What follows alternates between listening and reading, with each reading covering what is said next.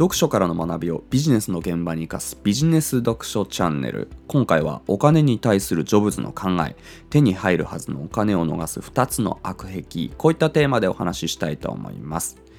トイ・ストーリーで有名なピクサーで長年 CFO をやられていたローレンス・レビーさんという方が書いたピクサー世界一のアニメーション企業の今まで語られなかったお金の話という本の中から、えー、1995年8月その後のインターネット株ブームのきっかけとなるネットスケープ社が上場。同じ年の11月に、まあ、ピクサーの上場を控えて公開価格、えーと、株の売り出しの値段ですね、えー、これをどうするか決めかねているスティーブ・ジョブズのセリフでこんな一文がありました。読んでみますね。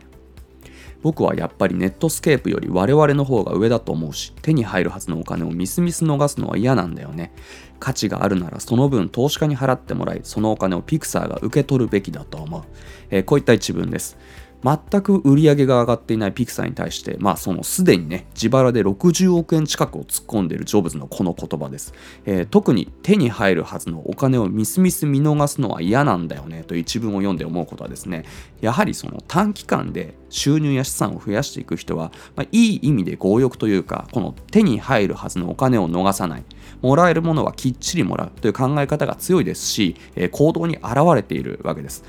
一方で、なかなか収入や資産を増やすことができない人はその逆を繰り返していることが多いわけですね。今日の話の結論にもなるんですけれども特にビジネスにおいてはまず一つ。特にビジネスにおいては弱気な価格設定をしてしまうこと。そして面倒くささを理由にあらゆるお金を請求しないこと。これらの2点で手に入るはずのお金をみすみす逃してしまうというケースが多くあるのでこれは注意が必要です。まあ、1つ目の弱気な価格設定をしてしまう、えー、これに関しては、まあ、僕自身起業して10年が経ちますしこれまで多くの方にビジネスを指導する立場にもあったので実感するんですけれども、えー、ジョブズのように強気で自社のサービスや商品の価格設定をできる人がいる一方で、えー、自らのね、商品やサービスを必要以上に安売りしてしまうことで手に入るはずのお金をみすみす逃している人がいるっていうのも事実です。例えば銀座エリアで飲食店、まあ、もしくは美容室でもいいんですけれども、えー、これをねやっていた人が地元地方に戻って独立して自分の店を持つと何の戦略もなしにその地域の価格帯に合わせて価格をね大幅に下げてしまうってことはよくあるわけです。でもちろん自分なりの強い意志だったり戦略があって価格を下げている場合っていうのは、まあ、これは否定できないんですけれども銀座で提供していた商品やサービスと内容自体ほとんどね、えー、もしも変わらないものを出すのであればそれがたとえ地方であってもまずは一旦銀座エリアと同じ価格帯がその地方でも通用するのかっていうのをテストするべきなんですよ。で価格というのはサービスに見合ったものである限りどんな値段を設定しても構わないわけですしお客さんがそのね、えー、商品やサービスに無理なく支払える上限の金額を設定するっていうのがセオリーです。でもちろんね地方の度合いにもよりますし銀座エリアとの間にあまりに大きなズレがあるんだったらまあそれはね、えー、そこでね初めて調整していけばいいんですけれども多くのケースで価格設定は意外とね高価格帯もしくはそれに近い金額のままでいけたりします。特に価格は下げるのは簡単でも一度ね下げたものを上げるのはなかなか難しいのでビジネスのスタート時点で強気の価格設定をできるかどうかだけで生涯ですよ。生涯そのビジネスから受け取れる利益が1.5倍から2倍とか違ってくるっていうのはざらにあるわけですね。